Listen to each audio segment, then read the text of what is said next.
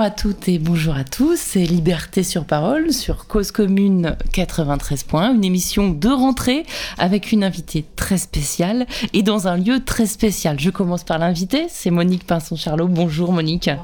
Ravie de recommencer cette année de radio avec vous. Vous êtes une habituée de l'émission et puis vous sortez un nouveau livre, Le méprisant de la République, qui sort donc ce 6 septembre.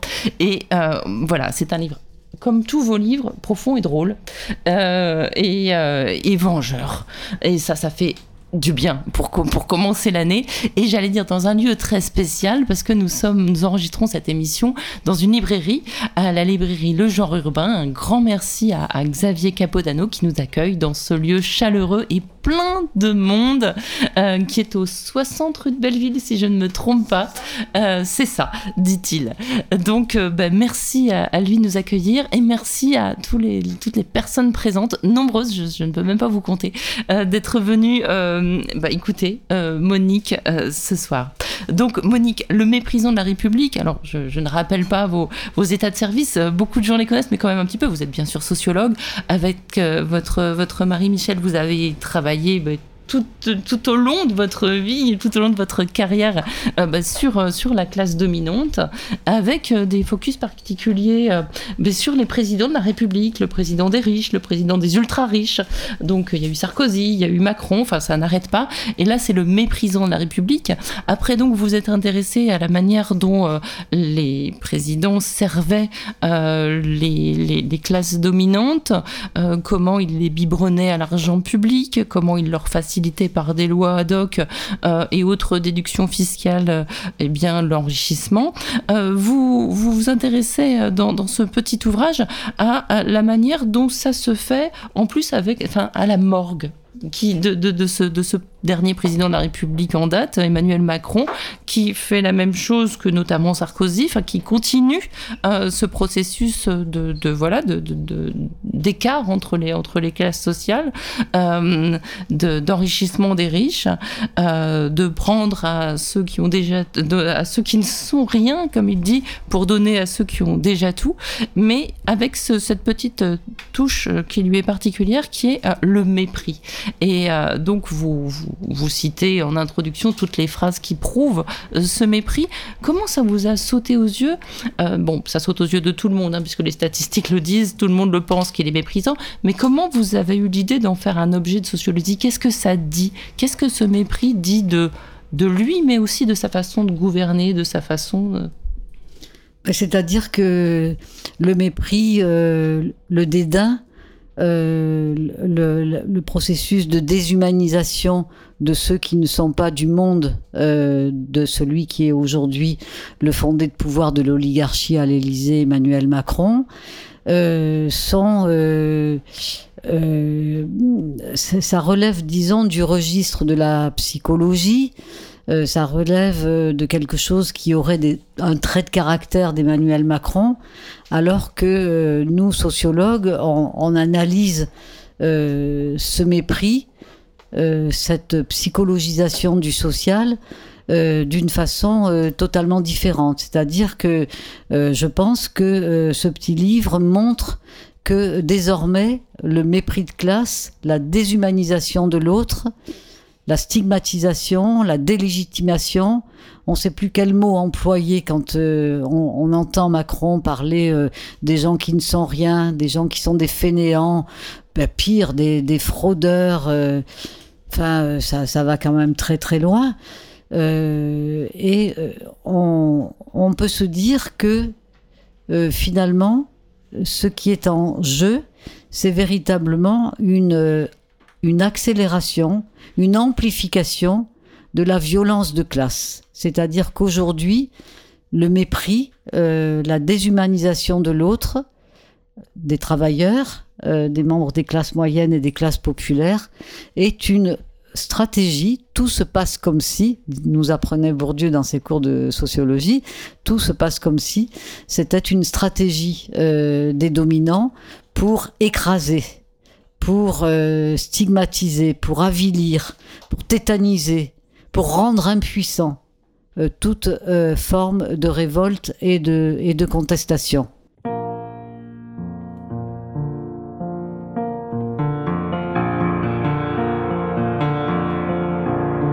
Nous sommes en 2017 après Jésus-Christ. La France est envahie par les salariés feignants et les syndicalistes extrémistes. Le peuple est au bord de la décadence, noyé dans les allocations et les acquis sociaux. Seul un héros sera capable de sauver la France de la catastrophe qui s'annonce. Mais là, regardez dans le ciel. Est-ce un oiseau? Est-ce un avion? Est-ce un cerf-volant Non, c'est Emmanuel. Il est parmi nous. Emmanuel. Alors réjouissez-vous. Emmanuel. Il a quitté l'Olympe. Alors qu'il gagnait une blinde. Chez Rothschild. Il récrit ici-bas. Emmanuel. Les tables de la loi. Emmanuel. Il veut notre bien. Emmanuel. Il a un très bon fond de teint. Vers un avenir radieux. Vers un monde merveilleux. C'est fini les partis. Oui, un seul ça suffit. Emmanuel se méfie des médias. Emmanuel, il s'y trouve à l'étroit. Emmanuel, sa pensée est trop vive, trop complexe. Y a que Trump qui arrive à suivre. Emmanuel s'exprime avec clarté. Emmanuel parle un langage châtié, trop subtil pour ces crétins de prolo. C'est feignasse. Oh zut, y avait un micro. En marche. Regardez ces guignols. En marche. Avec leurs banderoles. En marche. Pas les réformes. Pourvu qu'ils aiment les uniformes. Emmanuel n'aime pas les assister. Emmanuel, ni les contrats aidés. Qui sait quoi? Ton association, on s'en fout. Ça rapporte pas de stock option. Emmanuel, taquine les étudiants. Emmanuel, baisse les aides au logement. C'est bien fait. Oui, je comprends que c'est un souci. Pauvre biquet, 5 euros, c'est le prix d'un demi. En marche, vive le pragmatisme. En marche, abat les populismes. Le peuple c'est des glandus. Ils n'ont qu'à se bouger le cul comme nous. Nous on est conquérants.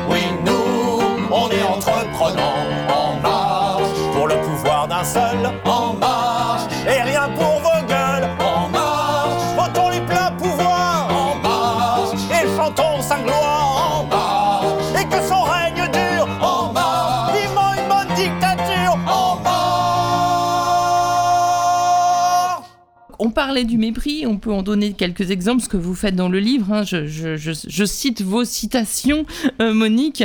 Euh, voilà, bien sûr, une gare, c'est un lieu où on croise des gens qui réussissent et des gens qui ne sont rien. 29 juin 2017 à Paris. Euh, je ne céderai rien ni aux feignants, ni aux cyniques, ni aux extrêmes. Toujours en 2017 à Néfaste à Athènes.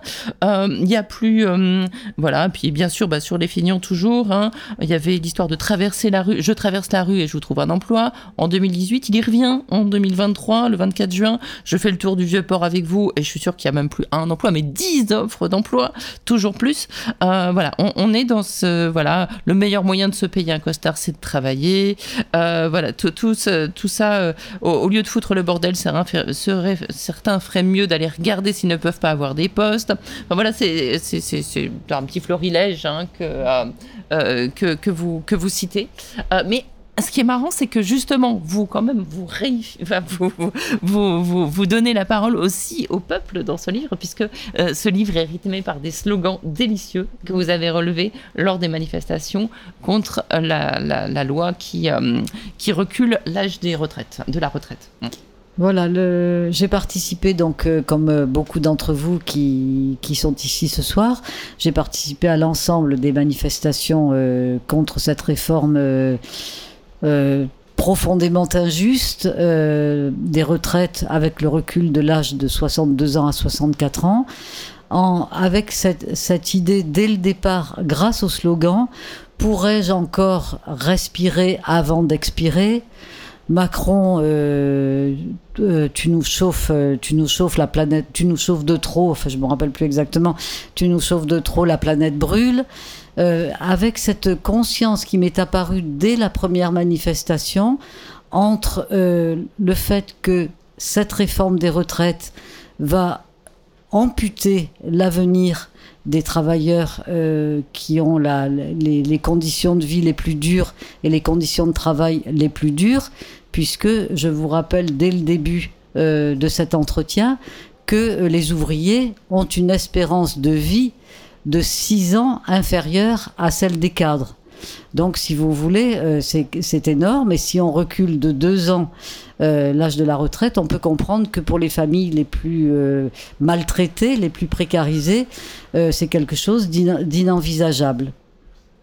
Et, c'est vrai que euh, vous parliez tout à l'heure, Monique, du, mépris pour le peuple, des gens qui ne sont rien, etc. Mais les gens qui sont fort utiles quand même à l'enrichissement, euh, tout comme ce mépris. Alors je vais peut-être un peu loin, mais je vais vous proposer ça. Euh, c'est vrai qu'il y a des thèses qui disent que le racisme a été inventé en même temps que l'esclavage, parce qu'il fallait bien justifier le fait qu'on faisait travailler gratuitement des, gens. Et que bah, si c'était pas des gens, c'était quand même moins grave de les faire travailler gratuitement. Ben, on a un peu l'impression d'être dans un processus similaire où on, méprise le peuple parce que il faut se servir du mmh. peuple. Oui, c'est vraiment un processus de déshumanisation euh, qui euh, autorise euh, après toutes les formes de violence De violence, vraiment, de mépris, de, toutes ces phrases dédaigneuses. C'est tout un ensemble, toute une panoplie euh, qui est mise en œuvre pour vraiment euh, empêcher toute, euh, toute forme de révolte. Or, là, avec la réforme des retraites, ce qui s'est passé, c'est bien au contraire une, une révolte inédite, déterminée, avec l'unité syndicale, euh, l'union des partis, euh, des partis politiques. On était tous ensemble euh, réunis et au-delà de, de, nos divisions qui sont voilà qui qui sont pas normales disons, dans la situation dans laquelle nous sommes, c'est-à-dire avec un avec des capitalistes, c'est-à-dire les détenteurs des titres de propriété qui euh, naissent euh, avec ces titres de propriété à Neuilly, euh, avec une place dans une dynastie familiale, c'est-à-dire dans une espèce d'immortalité symbolique, avec un passé, un présent et un futur, puisque les héritiers, une fois ayant été dignes de leur héritage, doivent évidemment transmettre les patrimoines à la génération future. Et euh, donc ces dynasties familiales de la noblesse et de la grande bourgeoisie qui s'accaparent euh, les richesses et les pouvoirs dans le long terme, dans le long terme de l'histoire, dans le long terme des quartiers de noblesse et des quartiers de bourgeoisie, afin que, évidemment, ça ne ruisselle pas euh, vers les, classes, les classes dominées. Et en fait, ce que vous disiez tout à l'heure aussi sur la, différence d'espérance de vie, et elle est encore plus importante si on prend l'espérance de vie en bonne santé, c'est-à-dire que les ouvriers sont non seulement ils vivent 6 ans de moins, mais en plus ils sont malades bien plus tôt ou invalides. Euh, et donc euh, il y a cette notion d'immortalité que vous, vous développez dans le livre qui est fort intéressante. C'est vrai qu'on a beaucoup de grands patrons de 70, de 80 ans qui nous disent mais quoi, ces ouvriers, euh, moi je, travaille toujours. Et en fait, vous, vous expliquez dans le livre que ça aussi, ça fait partie du mépris, parce que déjà, ils font peut-être un travail moins harassant physiquement. Et en plus, ça a cette notion de, perpétuation qui rend une projection dans l'avenir. L'avenir ne s'arrête pas à eux pour ces gens-là. Tandis que pour les gens qui n'ont pas de patrimoine, l'avenir, c'est maintenant, en fait. Mm-hmm. Oui, j'ai essayé de développer euh, la notion d'immortalité symbolique. Euh, qui, est, euh, qui ne fonctionne évidemment que pour euh, les, membres de ces dynasties familiales fortunées de la grande bourgeoisie ou de l'aristocratie, et qui, qui, aboutissent à ce que finalement la mort humaine n'est qu'un épisode par rapport à la continuité dynastique.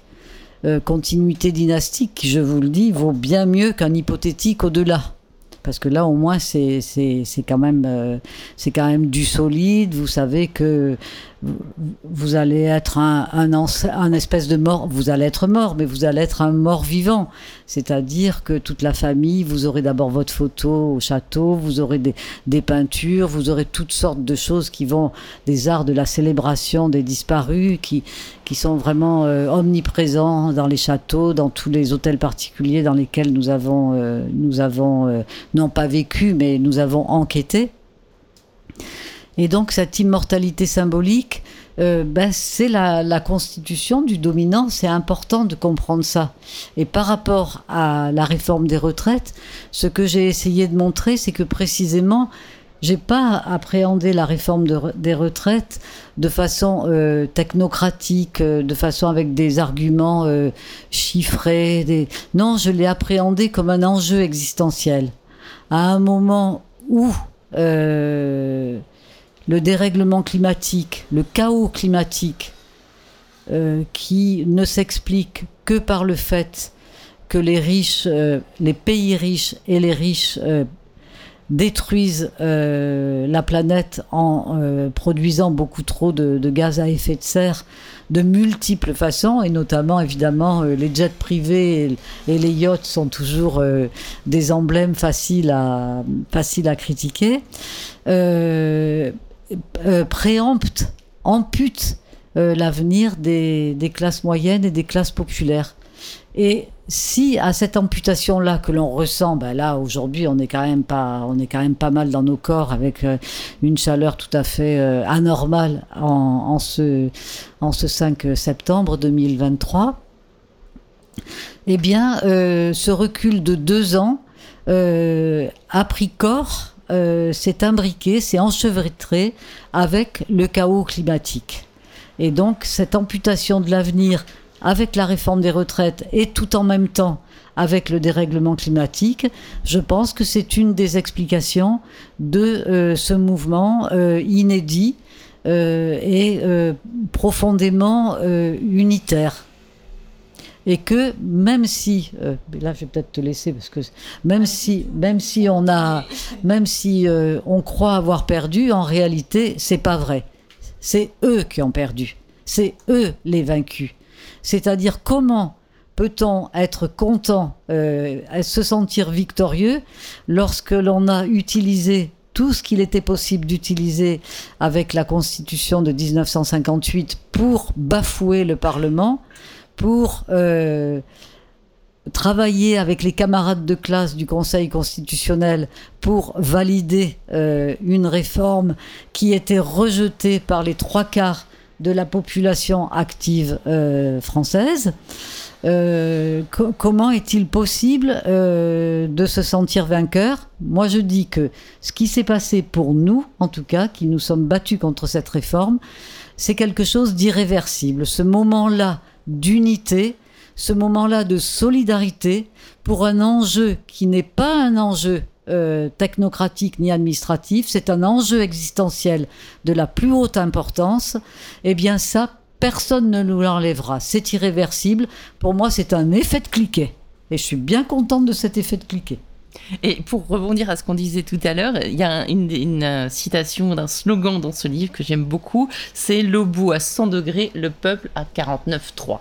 Et c'est vrai que ce 49,3, euh, ça a été en fait le, déclic de la vraie colère. Il y avait des manifestations pleines d'espoir, d'unité, euh, il en est question dans le livre. Mais c'est vrai que l'utilisation du 49,3, ça a été, pour reprendre ce, ce thème du mépris, ça a été l'expression du mépris, enfin le 49.3 plus après euh, tous les autres articles qui ont été utilisés, on s'est rendu compte à cette occasion, et c'est peut-être éclairant, que la Ve République nous proposait des institutions euh, tout à fait euh, détournables de manière tout à fait non démocratique. et, et c'est vraiment intéressant aussi de comment ça nous a éclairé, parce que le mépris, c'est aussi, et vous le rappelez dans le livre, illustré par la manière dont, je crois que c'était Aurore A fait quasiment la morale aux députés, euh, en instrumentalisant un horrible fait divers pour dire oh là là, il se passe quelque chose de grave, quand même, n'allez pas faire un peu de bazar à l'Assemblée. C'était très infantilisant. C'était le mépris, il s'est, il s'est, euh, il s'est aussi exercé à l'encontre de l'opposition à l'Assemblée nationale même. Absolument. Et on l'a bien vu avec le, groupe euh, Lyot, on l'a bien vu un petit peu à tous les nouveaux, c'est-à-dire qu'il y avait véritablement un acharnement euh, de l'oligarchie pour euh, aboutir à cette, à, cette, à cette défaite, si on veut, de, la réforme, de la réforme de retraite. mais ce que je voulais dire, mais je l'ai oublié, alors essaye de m'aider. Non. Ah, bah, je sais pas. C'était à propos de, donc, de la, fameuse bordélisation. Oui, voilà, alors ça y est, sais ce que je voulais dire. Et donc, le, le, donc on peut prendre l'exemple du 49.3, mais il y a le 47.3, et puis il y a d'autres articles qui ont été mobilisés, euh, qui sont dans la Constitution, et donc qui ont été euh, légitimés par le Conseil constitutionnel. Mais quand on voit la composition sociale du, du, du, du Conseil constitutionnel, on se rend compte que c'est la même classe sociale c'est la même oligarchie. Et justement, si j'ai fait euh, ce petit livre, c'est justement, je me suis dit, euh, ma fille, tu vas te concentrer sur un truc très précis, cette réforme des retraites, et tu vas essayer de montrer puisque vous tous, vous avez participé à ça, ou vous, êtes vous vous sentez concerné par cette lutte, eh bien, on va mettre euh, toute la sociologie, je vais mettre toute la sociologie de l'oligarchie que j'ai menée avec Michel euh, dans, dans, la vie la plus intime de, de, ces familles qui sont au sommet des richesses et des pouvoirs, euh, à propos d'un truc très précis, la réforme des retraites, et ça va faire un bouquin, parce que les éditions textuelles m'ont proposé quand euh, Marianne Terry, la directrice, a su que j'avais, que je tenais un journal de bord des manifestations, elle m'a dit mais pourquoi est-ce que tu en ferais pas un, un livre? Et j'ai, dit si j'en suis capable, ça, ça m'irait très bien. c'est un livre. Et... Il s'appelle Le méprisant de la République et c'est donc effectivement aux éditions textuelles. Voilà. Et donc, le, euh, ce qu'il y a d'extraordinaire euh, dans l'actualité la, la plus brûlante, c'est que finalement ce 49-3 qui qu'on a reçu quand même comme un coup de marteau sur le dos, comme quelque chose quand même qui nous a beaucoup choqué, est en train de se banaliser, puisque vous avez tous entendu Elisabeth Borne annoncer que désormais c'est le 49-3, puisqu'il n'y a plus de majorité à l'Assemblée, qui, euh, fera en sorte que euh, les, euh, les velléités de la Macronie en matière de, violence de classe, en matière d'inégalité abyssale entre les plus riches et les plus pauvres, ben, sera notre pain quotidien. Et ce, sans borne. Mais avec Elisabeth. La millionnaire. Hein.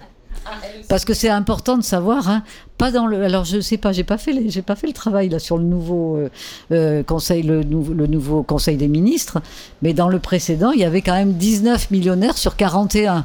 Donc c'est pas rien, 19 millionnaires, dont Elisabeth Borne qui se revendique euh, enfant de la pupille de la nation, qui se revendique transfuge de classe, etc., etc. Et, quand vous parlez de classe, c'est aussi les classes euh, euh, de l'ENA, les classes de Sciences Po, puisque vous notez que parmi les hauts fonctionnaires ou les gens qui ont été récemment nommés à des postes clés, comme par exemple la direction de chaînes publiques de radio, euh, ce sont beaucoup des camarades de classe ou des gens qui ont fait des études en même temps qu'Emmanuel Macron. Enfin voilà, il y, a vraiment aussi la classe, c'est vraiment presque la classe d'école qui, en plus d'être la, classe sociale. Oui, c'est ça. C'est-à-dire que souvent on pense dans nos têtes l'État comme une espèce de chose euh, un petit peu autonome par rapport aux classes sociales. En réalité, l'État, euh, ben, c'est simplement euh, l'état du rapport, de, du rapport de force entre les classes. Et là, aujourd'hui, c'est vrai qu'avec Emmanuel Macron, on est arrivé à, vraiment à un État au service, au service quasiment exclusif des plus riches. Et vous n'allez pas être déçus avec le, prochain projet de loi de finances qui sera euh, très à la défaveur euh, toujours des plus, des plus démunis et euh, toujours au service des plus riches. Parce que quand même, je rappelle, alors c'est un autre livre, c'est le président des ultra-riches, mais quand même, dès qu'il est arrivé à l'Élysée, eh ben, tout de suite, dès octobre 2017, il a supprimé l'ISF, c'est-à-dire il a supprimé la solidarité euh, des, gens de capital vis-à-vis euh, des autres classes sociales salariées en euh, supprimant les valeurs mobilières de ce qui constituait l'ISF pour créer l'IFI, qui est uniquement sur la fortune immobilière. Or, ce qu'il faut savoir, euh, c'est que Michel et moi, on a fait un travail avec la Direction générale des impôts, grâce à Laurent Fabius, en 1999. Peut-être beaucoup d'entre vous n'étaient même pas en projet ou pas nés, mais peu importe. En tout cas, euh, Laurent Fabius nous a accordé la demande que nous lui avions faite de pouvoir avoir accès aux 100 plus riches de l'ISF à cette époque. Évidemment, nous n'avions pas accès aux fichiers, mais nous pouvions demander aux hauts fonctionnaires de la Direction générale des impôts de répondre à toutes nos questions. Ils l'ont fait. Et euh, le seul contrat que nous avions euh, vis-à-vis du ministre de l'économie et des finances, Laurent Fabius, à cette époque, euh, c'était que nous ne, nous ne, pouvions rien publier sans lui soumettre et soumettre à la DGI et au ministre ce que nous voulions publier. Ce qui nous a paru tout à fait normal parce que c'était quand même un sujet très sensible. Mais ce que nous avons découvert était absolument hallucinant. C'est-à-dire que déjà à cette époque, et alors aujourd'hui, bien entendu, les choses se sont aggravées, mais on ne sait pas dans quelle limite, parce que déjà à cette époque, les valeurs mobilières, c'est-à-dire les actions, tous les actifs financiers hautement spéculatifs, représentaient déjà 97,5% des fortunes des 100 plus riches de l'ISF. Et donc, en supprimant euh, l'ISF en 2017, tout de suite après son élection dès octobre 2017. Ça devait être en principe en octobre 2018. Mais la pression des donateurs d'Emmanuel Macron a été telle qu'il a dû euh, avancer le processus. Et il a bien fait, parce qu'après, il y a eu les Gilets jaunes, alors ça, ça aurait été la cata. Octobre 2017, donc il supprime carrément euh, la, fiscalisation du stock des valeurs mobilières des plus riches. Et en même temps, il, donc il supprime la solidarité et en même temps, il crée la flat tax ou le, la flat tax qu'on appelle le prélèvement forfaitaire unique. Il supprime, tenez-vous bien, la progressivité de l'impôt sur les revenus du capital. Et les revenus du capital, à partir d'octobre 2017, sont forfaitaires à 12,8%. Alors que pour les salaires, tout monte jusqu'à 45%. Donc si vous êtes Bernard Arnault, ben voilà, vous tous les revenus. Donc si vous voulez, le stock est désolidarisé et les flux, c'est-à-dire les revenus du capital qui viennent euh, arrondir, agrandir, euh, faire exploser le stock, sont à 12,8%. Et donc, finalement, on comprend pourquoi euh, les déficits publics dans la santé, dans l'enseignement, dans l'information, dans la presse, dans, dans l'agriculture, de partout. Enfin, il manque de l'argent de partout pour que nous vivions normalement. Euh, parce que ce sont des dizaines, des centaines de milliards d'euros qui sont euh, aujourd'hui, qui manquent aujourd'hui euh, dans, les, dans les caisses de l'État chaque année. Hmm. Et euh, par contre, l'argent, il y en a, puisque les, les, les, les, distributions de dividendes augmentent chaque année. Et je crois que la France est l'un des, pays où le nombre de. de enfin, les sommes versées en, en, dividendes sont les plus élevées. Et c'est hallucinant. Et à chaque fois, c'est des nouveaux records battus. Mais j'allais vous dire, Monique, vous oubliez quand même que récemment, M. Attal a fait des déclarations euh, fortes euh, sur le fait qu'il allait euh, pourchasser les riches euh, qui faisaient de l'évasion fiscale. C'est bien ça quand même. Oui, c'était bien, mais enfin, c'était, je veux dire, c'était de la communication. D'ailleurs, ça n'a pas, pas, fait peur à grand monde. Ça n'a pas, du tout fait peur. on a l'habitude de nous dire que le verrou de Bercy, c'est fini, alors que le verrou de Bercy est toujours là. Alors, faut expliquer, qu'est-ce que c'est que le verrou de Bercy Si jamais il y a des gens qui ne savent pas ah, bah encore. Bah si, tout le monde sait depuis l'affaire Cahuzac quand même. C'est pas possible. Bon, on, Alors, va rappeler pour ceux je vais le rappeler parce que quand même ça c'est vraiment une dérogation au droit commun qui est euh, qui est incroyable. C'est-à-dire que euh, lorsque vous avez euh, ben, Jérôme Cahuzac, mettons qui qui a fraudé le fisc, ça on le sait, c'est établi d'une manière qui est quand même pas pas du tout négligeable. Eh bien, il aurait dû passer par le ministre du budget pour euh, négocier euh, soit un passage devant les tribunaux, soit un passage devant les cellules de repentance de Bercy. Mais comme il n'y a que le ministre du budget qui peut décider de ça et qu'il a été nommé en toute connaissance de cause ministre du budget, parce que tout le monde savait bien, enfin les, les gens au plus haut niveau savaient très bien ce qui se passait, eh bien euh, voilà, vous voyez, là, le, vous comprenez le vice. C'est-à-dire il n'y a que le ministre du budget qui peut orienter vers le pénal les fraudeurs fiscaux euh, de son choix. Et évidemment, c'est toujours les pauvres petits poissons qui sont aiguillés vers les, tribunaux et les gros poissons euh, se repentent euh, dans, se repentissent, c'est plutôt ça? On se repentent, on peut dire, se repentent dans ces cellules de dégrisement de Bercy. Et euh, soit euh, ils sont acquittés, soit ils payent euh, une amende, c'est ce qu'on appelle la justice négociée. Ils payent une amende et puis, ben, ma foi, ils recommencent. Hmm. Voilà. Et d'ailleurs, pour revenir toujours sur cette thématique du mépris, et puis peut-être faire un petit pas de côté sur l'actualité, on a appris euh, récemment que bah, les, les, les, les organismes d'aide alimentaire, et notamment euh, les, les, les restaurants du cœur, étaient euh, euh, en difficulté, manquaient de moyens pour nourrir la masse croissante des gens qui avaient besoin de leur secours. Et là, on voit qu'on a un milliardaire qui va faire un geste, c'est-à-dire qu'il va, euh, toute caméra allumée, euh, ce matin même, nous sommes le, le 5 euh, septembre, donner un chèque de 10 millions d'euros au Resto du Cœur. Est-ce qu'on est en train de basculer vers une, voilà, une, quelque chose qui est un petit peu à l'américaine, c'est-à-dire que on est dans la charité et on n'est plus dans l'impôt, on n'est plus dans la solidarité? Ça, c'est une marque de mépris aussi très claire. Mais est-ce qu'on est en train de basculer là-dedans en Ah ben, France? on n'a pas- on n'est pas en train de basculer, on a déjà basculé. Franchement, euh, euh, la, loi Ayagon euh, sur le, le mécénat date de 2003, et puis c'était c'était bien avant. Nous, ce qu'on demande aux riches, c'est qu'ils payent leurs impôts, c'est tout. Qu'ils les payent, sonnant et trébuchant. Et qui paye les salaires aussi, éventuellement, Eh ben, avec les cotisations sociales qui vont avec. On, on est d'accord.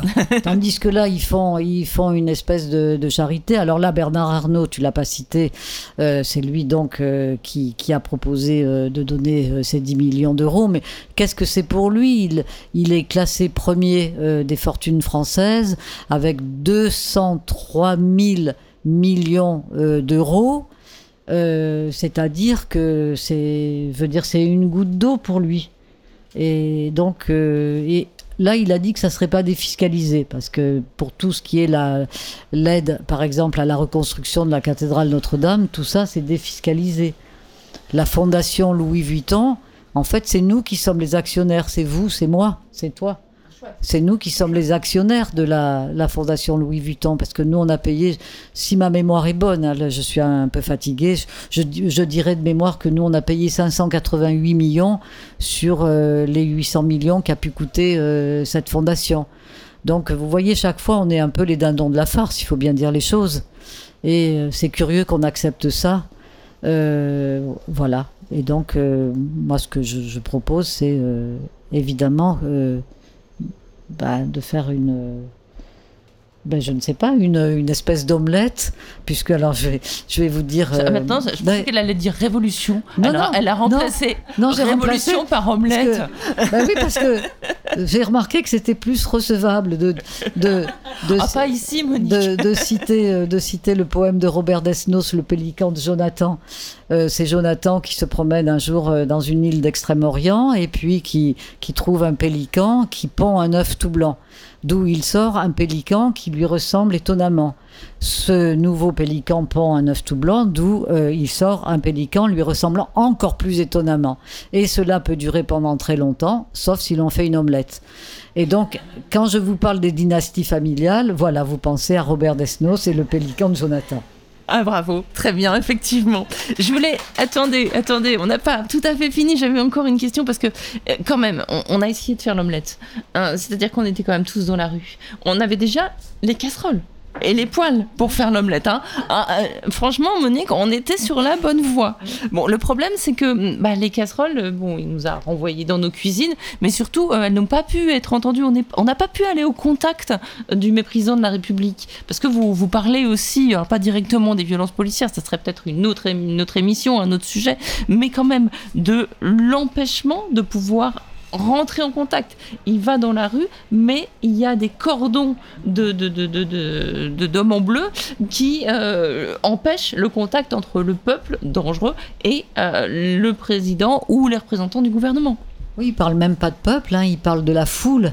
C'est le héros solitaire euh, qui, fait, qui fait le malin et qui va au devant de la foule anonyme euh, mais largement protégé par toutes les forces de police. Donc, euh, franchement, euh, voilà, non. Aujourd'hui, ça sera peut-être mon mot de conclusion. Je ne sais pas si on. Non, pas, on encore. non, ce que je voulais dire, c'était que, franchement, la démocratie est, est a été bafouée et euh, il faut s'attendre, euh, donc Elisabeth Borne l'a annoncé officiellement, et il faut prendre très au sérieux cette annonce parce que c'est une banalisation euh, de, de la mise à mal de la démocratie, avec l'utilisation systématique du 49-3. la démocratie est devenue peut-être, sûrement, incompatible avec la radicalisation du, système capitaliste. C'est-à-dire qu'aujourd'hui, avec deux éléments très importants, qui sont la marchandisation généralisée, la financiarisation généralisée de tous les secteurs de l'activité économique et sociale, c'est-à-dire que rien aujourd'hui ne doit échapper à la gourmandise des actionnaires, pas même la, moindre petite plante au fin fond du Sri Lanka doit produire euh, des dividendes à des actionnaires. Euh, tu me suis? Oui, mais je, suis, mais je n'anticipe pas. Vas-y, alors, est-ce que j'en suis? Donc, ce qui menace la démocratie. oui, c'est ça. Alors, euh, donc la démocratie est menacée par euh, cette radicalisation euh, du système euh, capitaliste et deuxièmement par, ah, tout est lié, hein, par le chaos climatique et la menace réelle, très forte, de la mise à mal de l'habitabilité sur notre planète. Et donc, Aujourd'hui, j'estime qu'avec ce qui s'est passé avec la réforme des retraites, avec ce qui se passe avec ces canicules à, à répétition, on pourra quand même prendre conscience et se mettre d'accord euh, sur le fait que nous sommes aujourd'hui à un rendez-vous historique. Euh, comme autrefois, euh, il y a bien eu l'abolition de l'esclavage, comme il y a eu l'abolition du colonialisme, enfin plus ou moins, il y a, tous les, relents du néocolonialisme qui nous reviennent aujourd'hui chaque jour davantage avec les informations. Eh bien, aujourd'hui, c'est il, faut, il faut envisager il faut se battre, il faut combattre le système capitaliste et envisager une sortie euh, de ce système avec une autre conception de la société, une conception de la société basée sur le partage, sur l'humanité, la sobriété. Euh, qu'est-ce que, par rapport à notre finitude humaine, mais c'est quand même pas possible qu'on soutienne un régime aussi prédateur, aussi destructeur, et là, aujourd'hui, ce que nous vivons dans nos chairs, euh, je vous le dis, c'est, voilà, on a tous les outils, on a tous les arguments pour se dire ça ne peut plus continuer comme ça. Et voilà, donc il faut continuer à lutter ensemble et sans être divisés. Nos divisions ne sont rien à côté de la gravité de la situation à laquelle nous sommes confrontés. Et pour vous assommer un petit peu plus, je vous dirais que dans la grande bourgeoisie, il fonctionne comme ceci. Chacun fait ce qu'il veut. La seule condition qui lui est imposée, c'est de servir les intérêts de sa classe. Donc, si je prends l'exemple de la famille Rothschild, pour, laquelle nous avons, euh, réalisé un livre à soi seul sur cette famille, on voit très bien que si on est intéressé par la banque et les affaires financières, les, portes des banques des cinq branches, euh, des cinq fils Rothschild dans cinq capitales du monde différentes leur sont ouvertes. Si euh, c'est le vin qui vous intéresse, eh bien, euh, les portes du Bordelais vous sont ouvertes et les moutons Rothschild et autres grands vins euh, seront la récompense euh, personnelle et la récompense pour la classe. Si c'est la vénerie, bah, c'est Monique de Rothschild qui était maître d'équipage d'un très grand équipage en forêt de Compiègne et avec laquelle nous avons pas mal travaillé. Voilà, donc on a pu voir que euh, chacun euh, était heureux d'être là où il était, mais toujours dans la défense des intérêts euh, de sa classe. Et quand il y a des concurrences, quand il y a des problèmes entre Bernard Arnault et François Pinault, par exemple à propos de Gouchy, eh bien, qu'est-ce qui se passe? On envoie le cher Marc Ladreit de la Charrière essayer de trouver une solution au problème afin que la classe ne soit pas salie. Et en effet, voilà, la, euh, Marc de la Charrière a réussi euh, la médiation comme il l'a fait en d'autres circonstances. Euh, donc, pour nous, et puis alors, très important, et pour que ça fonctionne, il crée toutes sortes d'institutions pour coordonner sans arrêt les intérêts de cette classe. Alors, je donne un petit exemple qui va tout de suite vous faire comprendre le système, et que du coup, ça va être notre système à nous, vous allez voir. Euh, le bois de Boulogne, à l'ouest de Paris, qui a été conçu sous le Second Empire comme le bois de Vincennes, euh, a été considéré dès 1848 comme étant le parc de l'oligarchie, le parc des dominants, le parc privé, alors que c'est un espace public. Et en effet, avec des concessions négociées avec les, les responsables de la ville de Paris, il y a eu dès 1848 la création du Cercle du Bois de Boulogne, du Polo de Paris, du Racing, la création de restaurants tellement chers que de fait ils sont réservés à cette élite. Et du coup le, bois de Boulogne a été considéré alors avec le jardin d'acclimatation aujourd'hui qui, qui est sous concession euh, pour euh, LVMH et Bernard Arnault en particulier euh, le bois de Boulogne est devenu le parc euh, privé de l'oligarchie. Et pour le défendre pour empêcher qu'il y ait un centre d'hébergement d'urgence qui se construise aux abords du bois de Boulogne, pour empêcher toute intrusion, eh bien, euh, ils ont créé 20 associations du bois de Boulogne et la 21e, alors c'est par secteur, hein, par secteur et par problème, et la 21e s'appelle l'association de coordination des associations de défense du bois de Boulogne. Voilà. Et ça, c'est trop fort.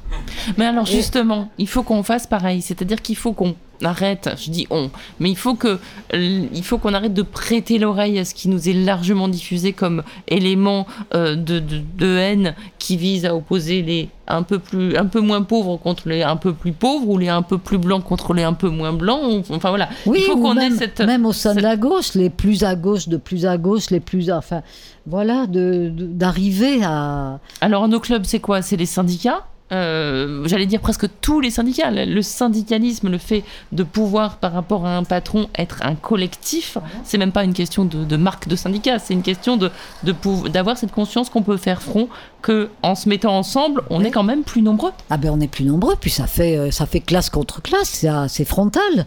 Je veux dire, ce qui s'est passé pendant la réforme des retraites, c'est ça. Alors, euh, ok, ça n'a pas abouti à ce qu'on aurait voulu, mais je l'ai déjà dit, je pense qu'on a gagné quelque chose de on très fort. on sait compter. Voilà. Mais plus que ça. Plus que ça. Je pense qu'il y a quelque chose qui est irréversible et on va, on va pas être déçu par euh, ce qui nous attend et ce qui va se passer. On se donne rendez-vous pour en reparler alors. Oui, oui, oui. le- On fait ça. on a On rendez-vous déjà avec vous. le, tr- le 13 octobre déjà. Ben voilà, déjà dans la rue et puis et, tout- pour- et surtout, ça sera tous les peuples d'Europe. Et ça, le 13 octobre, c'est vraiment important d'être très nombreux, euh, même si c'est euh, même si c'est hétérogène, mais on s'en fout. la classe dominante est profondément hétérogène. Je donne juste un exemple. Dans la fortune de Bernard Arnault, 203 000 millions d'euros, c'est-à-dire 203 milliards euh, d'euros, il y a 864 fois la fortune du 500e, du même palmarès de, de Challenge. C'est la famille Roche-Beaubois, l'ameublement de luxe. 864 fois dans l'univers, dans notre univers à nous, des classes moyennes et des classes populaires, il n'y a pas une, une, hétérogénéité de cette ampleur. Donc c'est une classe extrêmement hétérogène. Et c'est d'ailleurs pourquoi il n'y a pas de seuil de richesse. Quand François Hollande faisait le malin en disant pour moi euh, le seuil de richesse c'est au-dessus de 4000 euros, ben, c'était une ânerie pour euh, nous sociologues et les statisticiens de l'INSEE, on sait très bien qu'il ne peut pas y avoir de, seuil de richesse parce qu'il y a une telle hétérogénéité, premièrement, et deuxièmement, parce que la richesse des riches, ça n'est pas seulement la richesse économique. La richesse économique est une condition nécessaire mais pas suffisante. Et depuis l'immense travail de Pierre Bourdieu, on sait très bien que la richesse des riches, elle est enchevêtrée de multiples formes de richesse, de quatre formes de richesse. La richesse économique, je viens d'en parler. La richesse sociale, c'est-à-dire qu'on ne peut pas rester longtemps riche tout seul. Il faut faire partie du Gotha, il faut être sans arrêt dans les cercles, il faut être sans arrêt justement au bois de Boulogne, jouer au tennis, etc. Euh, participer à la, sociabilité mondaine, vous pouvez même pas vous imaginer euh, ce que c'est que cette joie d'être toujours entre soi. Nous, on a participé à tout ça avec Michel puisqu'on a été euh, d'une certaine manière un petit peu cooptés et puis après, tout s'est écroulé, hein, bien entendu, quand on a publié le, le, livre sur euh, Nicolas Sarkozy, le président des riches, ça a été fini. Alors ne parlons pas du président des ultra-riches et, et du méprisant de la République. Ah, vous avez raté, là, jamais à l'Élysée, plus jamais à l'Élysée. Ah ben alors attends, j'ai une anecdote trop drôle. Alors après, après je, re, je reprendrai. Donc quand on sort le président des riches en 2010 sur Nicolas Sarkozy, euh, c'est, je suis désolé de, dire des choses comme ça, c'est 150 000 exemplaires. Donc c'est un best-seller. Donc du coup, juste quelques mois après, l'Express organise une grande fête au Bristol, juste en face de l'Élysée, le restaurant de luxe où Nicolas Sarkozy avait l'habitude d'aller régulièrement, et euh, avec les, les, les écrivains best-sellers de l'année. On n'est pas très nombreux, je vous rassure. Et, euh, eh bien, nous, alors donc il y a un plan de table. D'abord moi, il y a la photo. Et moi qui suis petite, on me place derrière Amélie Nothomb qui refuse d'enlever son chapeau. Comme ça. Donc moi qui ai quand même mauvais caractère, je dis je ne suis pas d'accord, je refuse cette euh, situation. Je veux être au premier rang et qu'elle soit derrière moi. Donc j'ai gagné. Je suis au premier rang. Euh, voilà. Ensuite, on passe à table. Le plan, les plans de table sont faits. Nous, on est avec notre éditeur François Gèze, qui est mort la semaine dernière. Et j'ai un certain, euh, un certain plaisir et une certaine tristesse à évoquer euh, ce moment avec François Gèze, qui, en tant que notre éditeur à la découverte, euh, accepte de venir euh, participer à ce déjeuner au Bristol. Et il est placé entre les deux frères Bogdanov, les deux frères jumeaux Bogdanov. Moi, je suis à côté de l'un d'eux. Michel est à côté de, je ne me souviens plus qui. Enfin bref, on est à, cette table-là. Et, euh, et nous sommes les seuls à, à manger, à, boire et à avoir, comme tous les autres, une semaine après, le compte-rendu dans l'Express de ce déjeuner exceptionnel. Et euh, nous apprenons que tous les auteurs ont été invités la veille par Nicolas Sarkozy à un dîner à l'Élysée, sauf les Pinsons Charlot. Tous les auteurs ont droit dans l'Express à un compte-rendu de leur travail intellectuel sur le fond des intellectuels qui ont produit des idées, tandis que les Pinsons Charlot ripaillent avec plaisir et sont les seuls qui n'ont pas été donc invités euh, à l'Élysée. et voilà, j'ai raconté cette petite anecdote voilà. parce que je trouve qu'elle est bavarde quand même. Oui. Sur. Euh, bah, ça dit beaucoup. C'est hein. drôle, hein voilà. Euh, richesse économique, richesse sociale. Euh, ensuite, c'est la richesse culturelle, c'est-à-dire comme on a, on a déjà parlé pas mal de Bernard Arnault, on va continuer sur lui. Après tout, maintenant, c'est l'emblème de la France, hein, c'est l'homme le plus riche du monde. donc voilà, collectionneur d'art, propriétaire de société de vente aux enchères, propriétaire de la, de la enfin propriétaire provisoire, hein, parce que il devra rendre la, fondation Louis Vuitton dans 58 ans à la mairie de Paris. On en reparlera pour ceux qui seront encore là. Euh, voilà, le mécénat, enfin vous voyez tout, ça. Les, donc très souvent, ils sont euh, même au cœur des musées. Marc Ladrey de la Charrière est au cœur du choix des peintures que le, que le musée du Louvre doit acheter.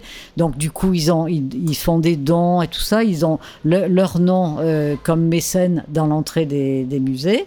La richesse culturelle. Euh, la richesse culturelle, c'est aussi le monde des grandes écoles. Hein, vous voyez et enfin, la, richesse de la richesse, c'est la richesse symbolique. C'est-à-dire cette richesse qui vient symboliser l'ensemble des autres formes de richesse et qui se manifeste particulièrement dans les corps. C'est-à-dire que les corps des dominants sont fabriqués, sont conçus dans un habitus de classe tout à fait spécifique, un habitus de, avec des dispositions aptes à dominer euh, les autres jusqu'à l'incorporation. C'est-à-dire que là, je ne ferai pas de commentaires désobligeants parce que j'ai, personne qui est avachi, même pas toi. Bon, moi j'essaye de me tenir. Enfin voilà, les corps doivent être droits, jamais adossés à un fauteuil. La, pas de frange, le port de tête altier, euh, des corps euh, fins, des corps qui manifestent euh, une supériorité de classe qui renvoie à l'idéologie du sang bleu, c'est-à-dire euh, vraiment à quelque chose qui est dans le sang. L'idéologie du sang bleu, c'est parce que euh, avant euh, le bronzage sur les, plages, c'était la blancheur qui était valorisée.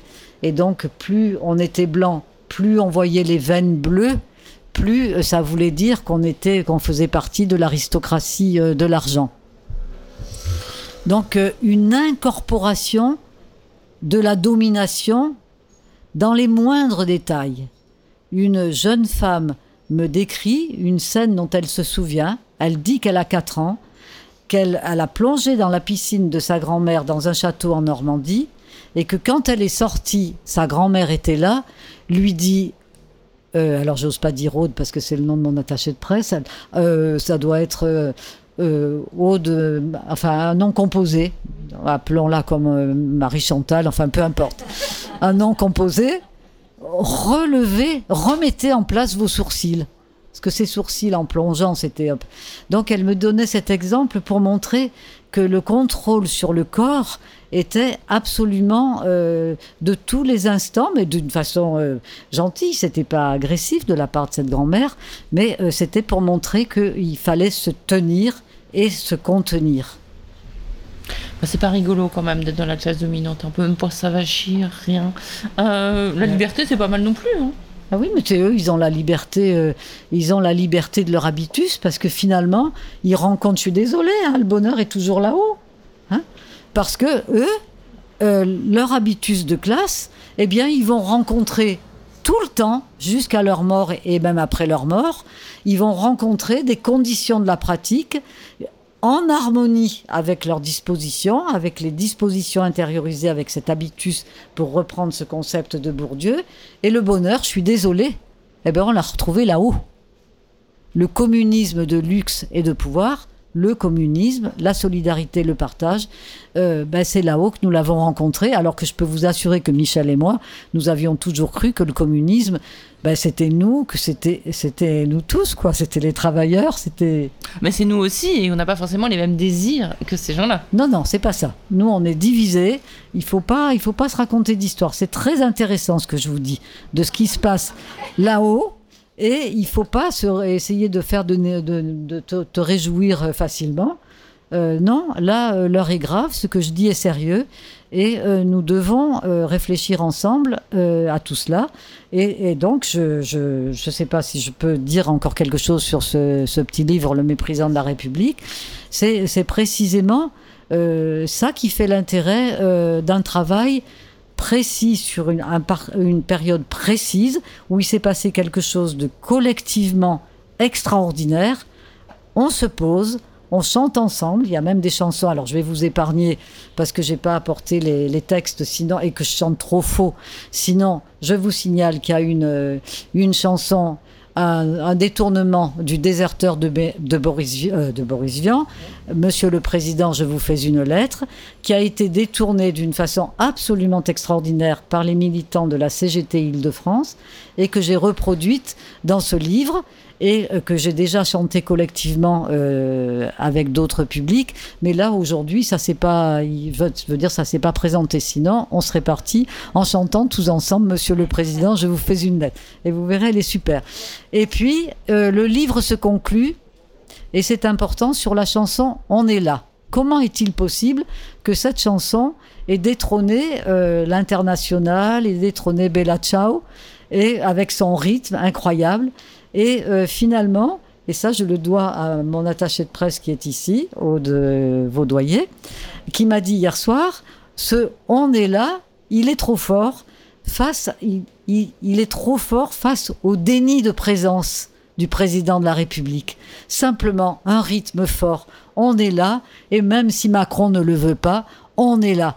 Et cette chanson était chantée par l'ensemble des syndicats pendant les manifestations, par tout le monde, par la France insoumise, par le Parti communiste, par le NPA. Par les gilets jaunes aussi. Les gilets, bien sûr, les gilets jaunes.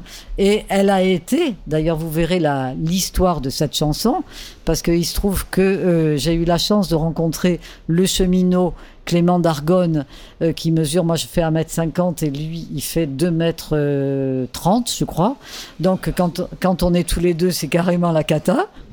Et c'est lui, cheminot de la part Dieu, qui a adapté la chanson de On est là, qui était liée à un match de football à Lens, où les reporters, les, supporters, pardon, n'avaient pas été contents des joueurs et ils avaient donc fait cette chanson qui avait ensuite été adapté par les cheminots, qui avaient changé euh, les mots. Et puis les cheminots arrivent pour le troisième acte des Gilets jaunes en gare euh, de Lyon et ils chantent cette chanson euh, adaptée aux cheminots. Vous verrez, parce que je préfère pas, pas vous chanter. Ah, là, vous avez déjà presque tout dit, hein, Monique, ça, y est. Va, ça, va, ça, va, vous saper le moral. Et donc, les Gilets jaunes font la gueule parce qu'ils croient que les cheminots, avec leur gilet orange, viennent leur donner des leçons. Et Clément d'Argonne se réunit avec quelques autres cheminots, ils changent tout et euh, ça devient la chanson actuelle. Ils sont partis ensemble avec les Gilets jaunes et ils racontent ça pendant deux heures sur les Champs-Élysées. Ils ont chanté cette chanson en boucle avec son rythme, son rythme qui est simplement on est là, hein, on est présent et on sera toujours là, quoi qu'il advienne.